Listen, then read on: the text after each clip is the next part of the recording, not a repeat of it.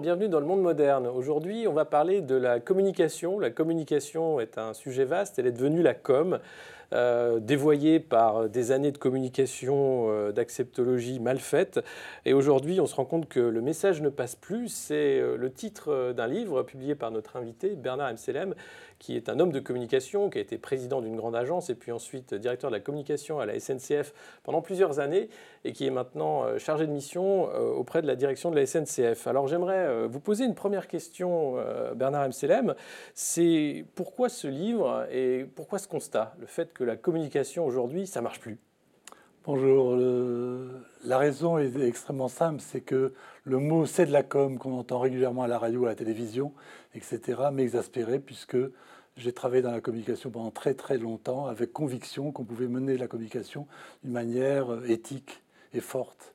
Et en fait, d'entendre dire c'est de la com pour une telle ou telle opération est effectivement désagréable. Donc j'avais envie de faire un point sur ce qui s'est passé, les conditions euh, qui expliquent le fait qu'il y ait eu un passage de la communication un peu sérieuse à euh, quelque chose qu'on baptise la com. Alors la com, c'est quoi? C'est de la communication pas sérieuse? C'est de la communication non éthique? Qu'est-ce que, qu'est-ce, qu'est-ce que ça englobe, la bah, com? La com, c'est en fait de la communication dégénérée. En fait, chacun pense que la communication, ça sert à dire du bien de quelque chose ou quelqu'un ou d'une démarche, etc. Ça devient de la com quand c'est systématique, exagéré. C'est-à-dire quand on dit tout est formidable et que c'est vraiment très formidable. Et à ce moment-là, ça devient de la com, c'est-à-dire au fond, ça n'a aucune substance puisque tout est formidable. Et donc il y a eu une dérive en quelque sorte comme ça de la communication euh, vers la com. Non pas qu'on puisse pas dire du bien des choses, puisque on peut même exagérer le bien, mhm. mais il faut qu'il y ait euh, un code pour cela. Si je prends un exemple bien connu, c'est un pot de départ à la retraite. Le discours que l'on fait au pot de départ à la retraite est toujours formidable. La personne qui s'en va était la meilleure. Tout le monde sait bien que c'est pas vrai, vrai, mais tout le monde accepte euh, et accepte qu'on exagère un petit peu. Donc on peut même exagérer. Simplement, on ne peut pas toujours exagérer sans code en prenant les choses au premier degré. Est-ce que c'est euh, une prise de pouvoir des codes de la pub au sein euh, d'une sphère plus large qu'est la communication qui fait cette dérive de la com? Est-ce que, Parce que la pub, on est dans l'exagération permanente. Euh, est-ce que tout est devenu produit finalement et qu'on n'a pas réfléchi à l'impact d'un message qui n'est pas un produit en fait, ou c'est beaucoup plus large? Oui, mais ce qui est intéressant, c'est que la publicité, elle dit qu'elle fait de la publicité. Mmh. Il n'y a pas de doute là-dessus. Elle fait de la réclame. D'ailleurs, c'était le mot qui était utilisé à une certaine époque, etc. Donc elle joue franc jeu. Quand il y a communication, on prend les choses au premier degré, on essaye de faire passer tel ou tel type de message, tel ou tel type d'idée, tel ou tel type de valorisation. Mais il n'y a pas de code. Le seul code qui devrait marcher, qui marche en fait, c'est de parler véritablement avec euh, du contenu, de la consistance. Et c'est ça qui n'a pas toujours été fait le, manque de contenu. Enfin, ce, livre, il est d'abord à l'adresse des dirigeants euh, pour leur expliquer comment on peut communiquer. Et il part d'un constat aussi qui est celui de l'impact du digital sur le métier euh, de la communication. Les grands messages à faire passer, c'est comment aujourd'hui, en interne, en externe, on arrive à faire passer des messages euh, par quel euh, moyen, par quel médium, et au-delà de l'éthique euh, du message, c'est comment, le, comment, ça c'est important. Oui, le comment est extrêmement important, et en fait, ça vaut le coup vraiment de réfléchir à ce que le digital, le numérique a apporté sur les populations, sur les parties prenantes diverses. En fait, le numérique bouscule le système. Et si on peut prendre un exemple, il bouscule l'autorité. Elle était déjà bousculée. Hein. Ça fait un moment que les autorités sont malmenées que la, croyance dans les religions, dans les idéologies, etc., est malmenée, etc. Donc l'autorité est déjà malmenée. Mais euh, le numérique apporte quelque chose de supplémentaire. C'est-à-dire qu'en fait, il apporte de l'information. Au fond, avant, on ne savait pas. Maintenant, il suffit de cliquer sur Internet pour apprendre un certain nombre de choses et pour un sujet particulier, aller vérifier. On a la possibilité de s'exprimer. On n'avait aucune possibilité de s'exprimer auparavant, en fait, ou si peu, aussi, euh, de manière très partielle sur un référendum, un vote, etc. Mais sur, par exemple, le fonctionnement d'une organisation, rien du tout. Et donc, euh, il y a deux, fonctions qui sont essentielles. Il y a une troisième fonction qui est l'action, c'est-à-dire qu'en fait, on peut fabriquer de l'initiative et tout ce qui se passe dans l'économie collaborative montre que l'initiative est très importante. Donc, le numérique a apporté quelque chose d'extraordinaire. Et en fait, on voit bien combien ça a mis en cause l'autorité. Il y a quelque chose qui me fascine, moi. C'est. Euh, l'autorité du médecin qui est mise en cause. En fait, il a fait 15 années d'études. Vous allez le voir parce que vous avez un problème. Il s'agit de votre vie, mmh. de votre santé et de votre vie. Et pourtant, vous allez le voir avec la page de Wikipédia ou Doctissimo à la main, en pensant que vous en savez autant que lui et en discutant son analyse. C'est hallucinant en fait. C'est objectivement hallucinant. Pourtant, on le fait. On le fait parce que en fait, l'autorité n'est plus comme ça un acquis sans contrepartie. Et en fait, on ne veut pas être simplement le sujet du médecin, on va être le co-acteur du médecin. Et on va être même acteur de sa propre euh, guérison. Et donc ça a changé quand même assez radicalement les postures. C'était, je le disais, déjà en marche, mmh. mais là, ça a donné une assise.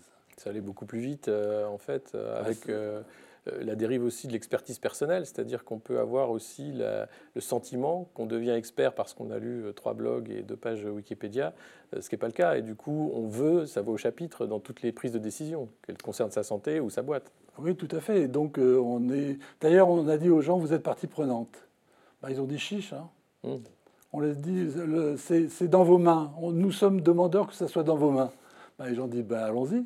Et donc dans ce cas-là, ils veulent de l'information, ils veulent de l'information claire, ils veulent du partage, ils veulent pouvoir dire leur avis, etc. Donc ils sont dans une situation dans laquelle ils sont coproducteurs, ils veulent être coproducteurs.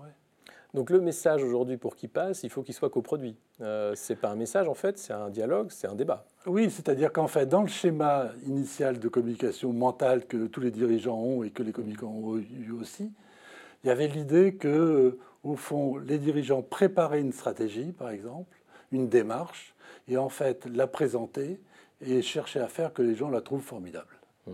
Et en fait, il était content si tout le monde applaudissait en disant quel génie. Et c'était le modèle sous-jacent, c'est-à-dire au fond, je suis émetteur, je transmets un message, je prends un canal évidemment pour le faire, et ça arrive à un destinataire. Et on demandait aux communicants de faire que, d'organiser le message de manière la plus réussie possible, mmh. et utilisant le canal le plus adapté possible. C'était le message tel qu'il était conçu. Donc à ce moment-là, on cherchait le soutien du destinataire. C'est-à-dire qu'en fait, le destinataire était quelqu'un dont on attendait qui dise c'est bien, je comprends, je suis d'accord, je vais peut-être même vous aider, etc. Ça ne marche plus comme ça. C'est-à-dire que la personne ne veut pas être juste au moment, à la fin, dans une situation, de dire simplement son avis à la fin. Mmh. Elle est demandeuse de pouvoir dire son avis avant. Mais comment on organise ça euh, dans une entreprise de la taille de la SNCF, par exemple, euh, quand on voit l'actualité des conflits sociaux euh, Enfin, ça reste une boîte énorme avec beaucoup d'intérêts divergents. même si on dit à tout le monde l'intérêt de tous, c'est que la boîte marche, le message de communication, comment on le construit ensemble?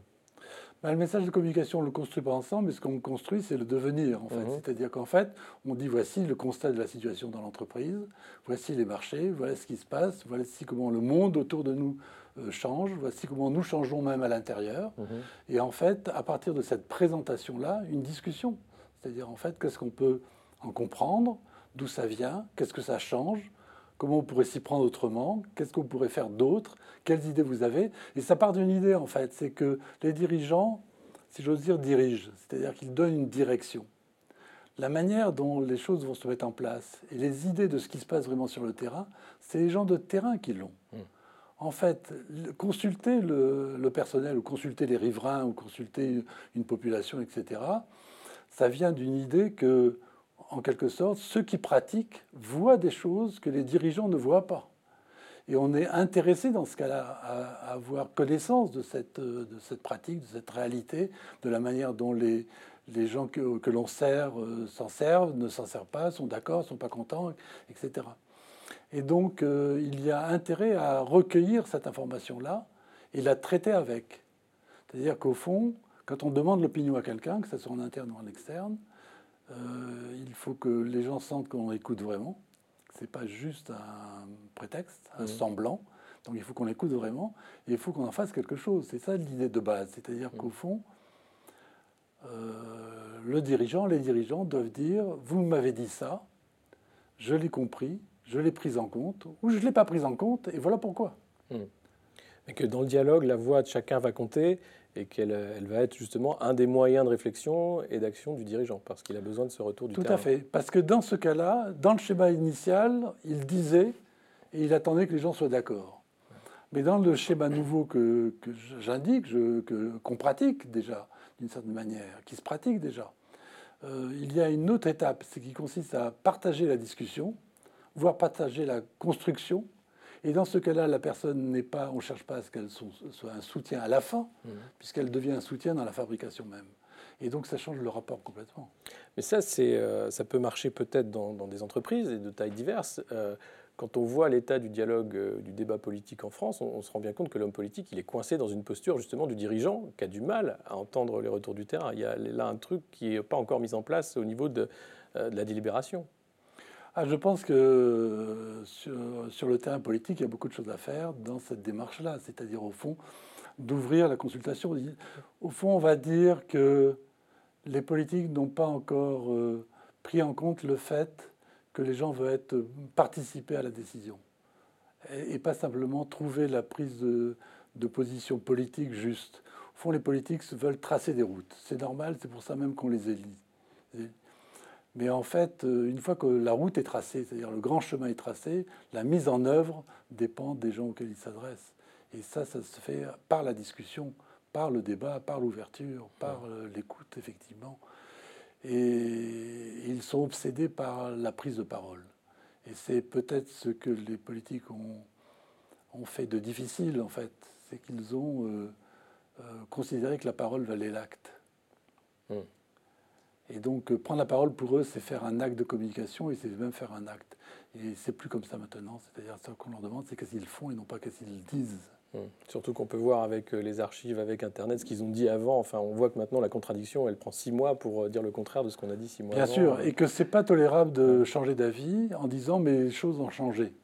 Parce que si on le dit une fois, c'est compréhensible. Si ça devient un motive, ça marche plus du tout. Donc euh, ça veut dire qu'en fait, ce qu'on a dit la première fois, c'était des promesses à la Pasqua, c'est-à-dire qu'elles n'engagent que ceux qui les écoutent.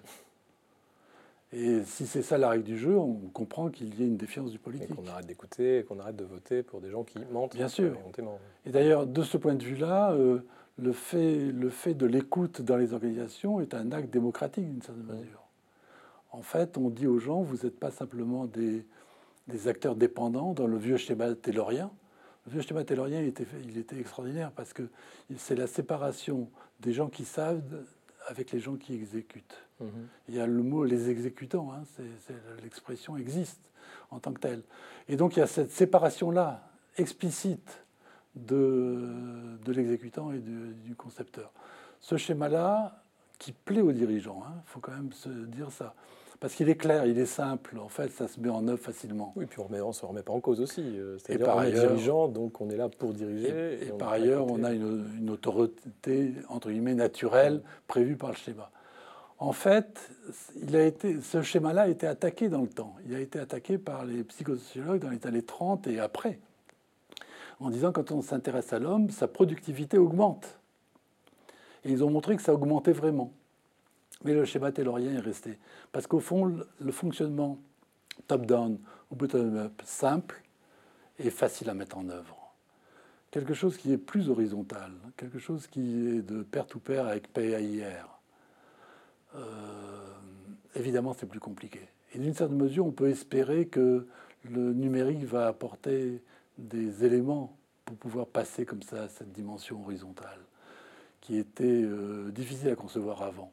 Mais maintenant, on peut participer à des débats, à des échanges entre nous, en quelque sorte. Mhm. Et donc, il y a une ouverture qui est assez intéressante, qu'on peut espérer comme ça euh, modifier le modèle taylorien, qui est quand même structure largement le fonctionnement des organisations, toutes confondues. Hein. C'est à partir du moment où il y a de l'homme, euh, on aime bien que ce soit pyramidal, c'est plus simple. Ah, c'est plus, simple, c'est plus simple, surtout pour le dirigeant.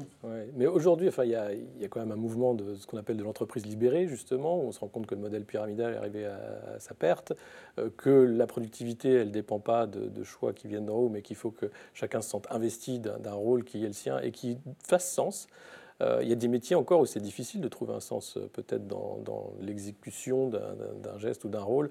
Comment on arrive, euh, au-delà de la communication, hein, là peut-être on, va plus loin, mm. à, faire que l'entreprise se réinvente justement au-delà des messages de communication? Ben, Je pense que c'est dans la valorisation des métiers. C'est-à-dire qu'en fait, vous savez, il y a une histoire qu'on raconte souvent qui est la construction d'une cathédrale quelqu'un qui me tape sur euh, des pierres euh, et on vient lui demander qu'est-ce que tu fais. Et il dit, euh, voilà, je gagne ma vie en fait. Et le deuxième, il dit, je te fais une pierre. Et le troisième dit, je monte une cathédrale. Et les dirigeants et les consultants, etc., ont trouvé formidable l'idée de je bâtis une cathédrale. Simplement, c'est tous les jours, ça fait pas son job, quoi. Hmm. Et donc, pour que ça se porte tous les jours, il y a une dimension qui est une dimension individuelle et personnelle, qui est le métier. Et donc, nous avons intérêt collectivement à valoriser le métier des gens, à montrer que ce métier est un métier qui se transfère, qui s'améliore, euh, qui se prend en compte, qui s'écoute, etc. Et que c'est ça la fierté individuelle de la personne qui est contributive du travail collectif. Et donc c'est vrai qu'on sort de la communication, mais cette valorisation du métier est une manière de prendre, euh, comment dire, euh, en main un certain mode de fonctionnement des organisations. Et, on, parle beaucoup aujourd'hui de la valorisation de l'individu, l'auto-entrepreneur, mhm. le, travail personnel en quelque sorte. Mais euh, c'est formidable. Hein. Simplement, d'abord, tous les métiers ne peuvent pas faire ça. C'est-à-dire que voilà, le, fabricant de pain, il est dans sa boulangerie. Hein. il n'est pas chez moi en train de faire le pain. Hein. Voilà, donc, euh, ou chez lui en train de faire le geste télétravail. un rythme qui est tel qu'on ne peut pas l'augmenter. Et en télétravail, il ne le fait pas le pain. Donc euh, tous les métiers ne sont pas adaptés à ça. Mais par ailleurs, même si pour ceux pour lesquels c'est adapté, ça ne suffit pas en quelque sorte il faut réaliser quelque chose qui fait réfléchir d'ailleurs sur le, modèle, le contre-modèle euh, vertical, c'est le modèle horizontal. C'est que le modèle horizontal, c'est des, gens qui se rencontrent, qui se ressemblent. Et d'une certaine mesure, il y a des organisations qui commencent à fonctionner comme ça et qui deviennent claniques. C'est-à-dire, si vous ne correspondez pas au même, on vous sort de fait. Pas violemment, mais on vous sort quand même. Et donc on voit qu'il y a soit que des gens qui se ressemblent, soit des gens qui sont complètement individualisés. Et d'ailleurs, euh, si chacun est entrepreneur, il doit chercher son job. Hein. Le vrai métier. C'est euh, son vrai métier, et il doit trouver son boulot du, lendemain. Mm. Et donc, si on fabrique tous des intermittents du spectacle, je ne sais pas comment ça fonctionne à la fin, en fait, en réalité. Il y aura un spectacle particulier. Il y aura peut-être un spectacle particulier, mais moi, ça me fait penser, non pas aux intermittents du spectacle, mais ça me fait penser à quelque chose qui était moins drôle. C'était les ouvriers qui attendaient au port des usines qu'on les embauche. Mmh. Mais est-ce qu'on ne va pas vers ça, justement, avec la flexibilité euh, du travail, avec le fait de la fin du salariat, enfin ce qu'on appelle la fin du salariat, c'est-à-dire la diminution des emplois salariés pour euh, justement cette embauche un peu en fonction de, de la demande, des besoins? Est-ce qu'on ne va pas retourner vers ce modèle-là? Alors, avec des outils digitaux, il y aura des plateformes où on aura un job du jour ou des choses comme ça. Bah, Je pense que d'abord, il y a des métiers, encore une fois, pour lesquels ça ne le fera pas, mmh. et beaucoup même. Et puis par ailleurs, euh, c'est une vision de gens qui sont à l'aise, en fait, cette situation-là. En réalité, euh, c'est de l'extrême dépendance par rapport mmh. aux donneurs d'ordre. Hein. Donc on est en train de fabriquer non pas une dépendance vis-à-vis -vis de la hiérarchie avec un contrat bien foutu, mais on est avec un contrat ponctuel vis-à-vis de personnes qu'on n'identifie pas puisqu'elles peuvent être différentes tous les jours. La fin du salariat, je ne sais pas si c'est une perspective extraordinaire. Ah, je ne dis pas que c'est une perspective extraordinaire, mais c'est ce qui est un peu en cours avec ce qu'on appelle l'ubérisation euh, des différents métiers, où chacun finalement va chercher son travail en fonction de ses compétences. Oui, tout à fait, mais cette valorisation-là me paraît discutable. Hum, tout à fait. Elle est euh, discutable aussi, enfin à vous entendre, on sent aussi que sur le métier, ce livre, euh, c'est aussi un besoin de défendre son métier, la communication par rapport à ce qu'elle est devenue. Euh, vous, vous avez une grande carrière euh, d'homme de communication. Est-ce que vous avez vu le moment où la communication est devenue de la com, enfin où ça a dérapé? Euh, Est-ce que à ce moment-là, vous avez des regrets? Vous avez dit peut-être qu'on allait trop loin dans la façon de faire de la communication corporate ou avec des clients? Est-ce que ça aurait pu être évité? Oui, je pense que, alors on va dire, ça date de 15, 20 ans, 10 ans pour certains, ça dépend en fait. Mais euh, pour une raison, en fait, c'est qu'on s'est focalisé sur l'image. Les communicants euh, ont montré que l'image était quelque chose d'important. C'est vrai d'ailleurs, hein, c'est un coefficient multiplicateur considérable. Je viens vous voir, je vous dis, euh, votre telle personne a fait telle chose. vous pensez à la personne que vous voulez, mais si c'est un ami, vous dites Oh, mais il n'a pas fait exprès, c'était pas de sa faute, il y a des circonstances, etc. Et si c'est quelqu'un que vous n'aimez pas, vous dites ça ne m'étonne pas de lui. Et quand Apple sort un produit, on dit quel truc formidable il va nous sortir. Et quand c'est je ne sais pas quel mouillard et mouillard, vous dites quel, truc il va essayer de faire malgré tout. Donc c'est un coefficient formidable des multiplicateurs. Donc l'image est très importante. Simplement, le risque, c'est qu'on fabrique l'image à côté du réel. et qu'on cherche à faire une belle image et qu'on mette des ingrédients pour donner une belle image en s'écartant de la réalité. Et cerise, on l'a tous euh, couru, quoi. On l'a tous couru. Et c'est vrai que ça va jusqu'à après fabriquer de la langue de bois. C'est-à-dire que, mmh. pour ne pas dire les choses, on dit des choses euh, aseptisées en quelque sorte. Ce qui dévalorise la personne qui le dit. Parce que quand elle le dit, on voit bien qu'elle n'en pense pas un mot. Donc ça n'a aucun sens. Après, ça n'a aucun sens, que c'est pathétique en fait. Et en même temps, c'est totalement méprisant pour lequel, la personne à laquelle on le dit. Mmh. Donc la langue de bois fait des ravages. Et alors, pire que la langue de bois, c'est les éléments de langage. Alors là, c'est qui sont si prisés aujourd'hui. On comprend qu'une organisation ait besoin de structurer son message et de le faire comprendre par les membres de, de l'organisation.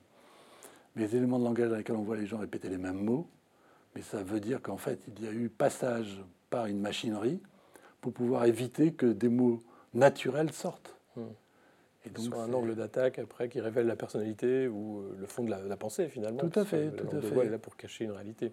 Mais sur les outils euh, digitaux et l'individualisation, est-ce que euh, le digital, du moins les balbutiements, la, première vague Internet, n'a pas accéléré ce mouvement de déconnexion du réel avec l'image projetée euh, que ce soit sur la mise en scène euh, dans les réseaux sociaux, sur le fait qu'on peut mentir plus facilement en ligne, on peut se, protéger derrière une identité virtuelle, enfin voilà, toutes ces choses-là.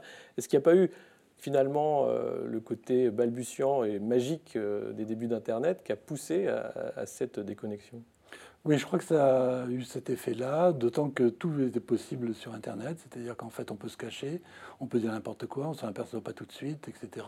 Et des gens s'amusent à cela, et qu'il faut maintenant euh, euh, traiter le, vrai du faux, c'est-à-dire qu'il faut euh, distinguer les deux. Donc des intox, c'est quelque chose qui est très important aujourd'hui. Mais ça a cours, et donc, ça introduit quelque chose d'autre d'ailleurs, Internet, c'est l'extrême valorisation de la transparence. La transparence, c'est un, mauvais concept, c'est un faux concept. Parce que, au fond, quand on dit transparence, et quand on valorise la transparence, c'est parce qu'on veut s'opposer à l'opacité d'avant. Mhm. Donc on dit opacité avant, triche, etc., transparence. Mais si on le prend au pied de la lettre, transparence, c'est pas possible. C'est-à-dire, c'est totalitaire. C'est totalitaire. S'il faut tout dire, il faut tout dire. Et, d'ailleurs, ça finit par l'exhibitionnisme pour certains. Mhm. Et l'image moi, je suis euh, d'origine d'un pays du Sud. Hein, et je suis fabriqué en étant étonné quand je vais dans un pays du Nord de voir comment euh, il n'y a pas de barrière euh, sur la rue pour les maisons et qu'en fait c'est le gazon direct et qu'on voit la fenêtre qui est avec les rideaux ouverts. Mais qu'est-ce qui se passe à ce moment-là? C'est la transparence. Hein. Mmh. Au nom de on ne cache rien, on n'a rien à cacher donc on peut montrer. Mais la conséquence c'est qu'on habille les rideaux ouverts et on donne une image de ce que l'on est à l'intérieur. Donc la transparence se traduit par la fabrication de l'image. Deuxième élément à la transparence, c'est que non seulement elle est totalitaire et elle est contre-productive, mais en même temps, elle, n'apporte aucune valeur ajoutée. C'est-à-dire, c'est l'abdication de la valeur ajoutée. C'est l'abdication de ce que l'on pourrait aider à comprendre et à réfléchir sur l'information que l'on apporte. Donc c'est un mauvais concept. disons que c'est un énième concept de com si on vous écoute, euh, c'est une mise en scène, on habille euh, et finalement on met en scène. C'est un énième concept de com et j'espère qu'il sera abandonné dans sa version euh, la plus primaire possible. Tant qu'il s'agit de dire pas à moitié, pas n'importe quoi, soyez précis, soyez juste, soyez rigoureux, soyez large, etc. Oui, bien sûr. Quand on parle de la transparence tout entière, non, c'est un mauvais concept. Non, le, enfin, si, si on, euh, on, vous écoute et à lire, c'est un concept qui doit être remplacé par la sincérité, en fait. Ce n'est pas la transparence qu'on attend d'un communicant ou d'un dirigeant, mais c'est sa sincérité. C'est-à-dire que le ah, message doit être égal et en raccord avec euh, le, sens et la direction qu'on doit prendre. Oui, pour moi, c'est la clarté et la pertinence. Hum. Je, je, suis d'accord avec le mot sincérité. J'ai juste une petite réticence c'est que la sincérité est une dimension psychologique. Hmm. Et je pense qu'il y a une rigueur à apporter, c'est pas juste de la psychologie, c'est aussi de la factuel. C'est-à-dire, en fait, c'est clair et c'est construit, c'est pertinent. C'est pertinent par rapport à la question posée. Hmm. Bah, la pertinence, on le retrouve dans ce livre, euh, La communication, pourquoi le message ne passe plus, qui est aux éditions euh, François Bourrin, qui est sorti en juin et que je vous invite à lire de, Bernard M. Merci beaucoup d'avoir été notre invité. Merci à vous.